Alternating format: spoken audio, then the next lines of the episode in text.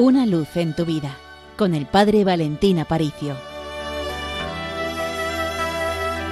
En este mes de octubre, siempre la Iglesia ha puesto sus ojos en María como Reina del Rosario. Frecuentemente invocamos a la Virgen con un montón de advocaciones, Virgen de Fátima, Virgen de Lourdes, pero se nos pasa por alto que en el caso de la Virgen de Fátima, en ningún caso en las apariciones que tuvieron lugar allí, en aquel lugar de Portugal, en ningún caso la Virgen dice que ella sea Virgen de Fátima. Esa es la denominación común con la cual nosotros, después, a lo largo del tiempo, hemos invocado a María.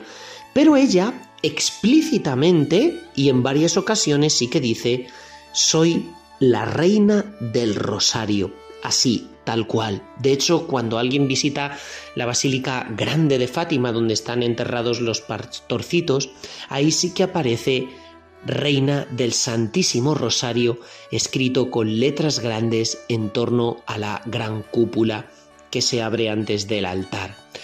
Bueno, es importante caer en la cuenta que María ha puesto en nuestras manos el rosario como un arma para transformar el mundo.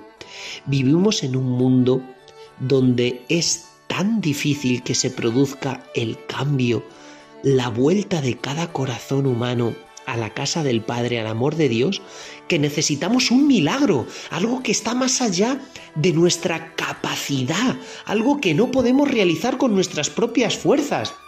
Y como todo milagro, ese milagro solo puede venir del cielo.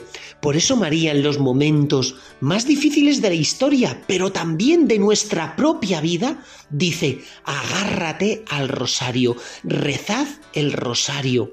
Constantemente le pedía a los pastores que fueran cada trece del mes a Coba de Iría aquel lugar donde ella se había aparecido, y siempre les dijo que estuvieran junto al rosario, incluso cuando los pastores, siendo niños, fueron llevados a una prisión para ser amenazados incluso con sufrir el martirio en caso de que no dijeran la verdad. En la prisión, estando con otros prisioneros eh, comunes y maleantes, Jacinta se quitó del cuello una pequeña medallita con la imagen de la Virgen que le había regalado su madre, la colocó en un clavo en la pared y le dijo a todos los prisioneros, ahora vamos a rezar el rosario, porque el rosario es esa balsa que te mantiene a flote, es ese lugar donde puedes pisar tierra firme a pesar de la cantidad de arenas movedizas enormes que nos están rodeando en la vida, porque el rosario siempre, siempre da fuerza porque es levantar los ojos al cielo.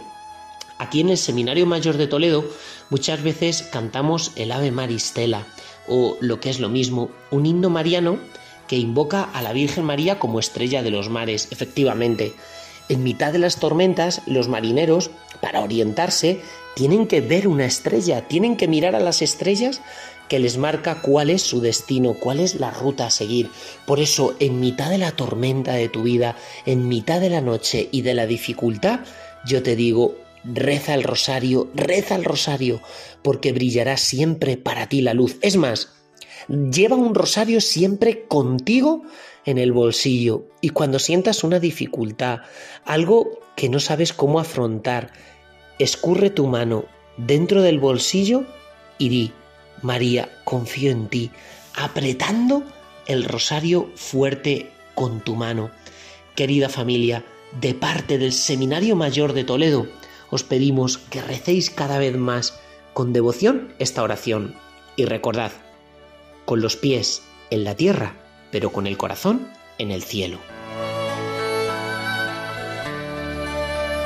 Una luz en tu vida, con el Padre Valentín Aparicio.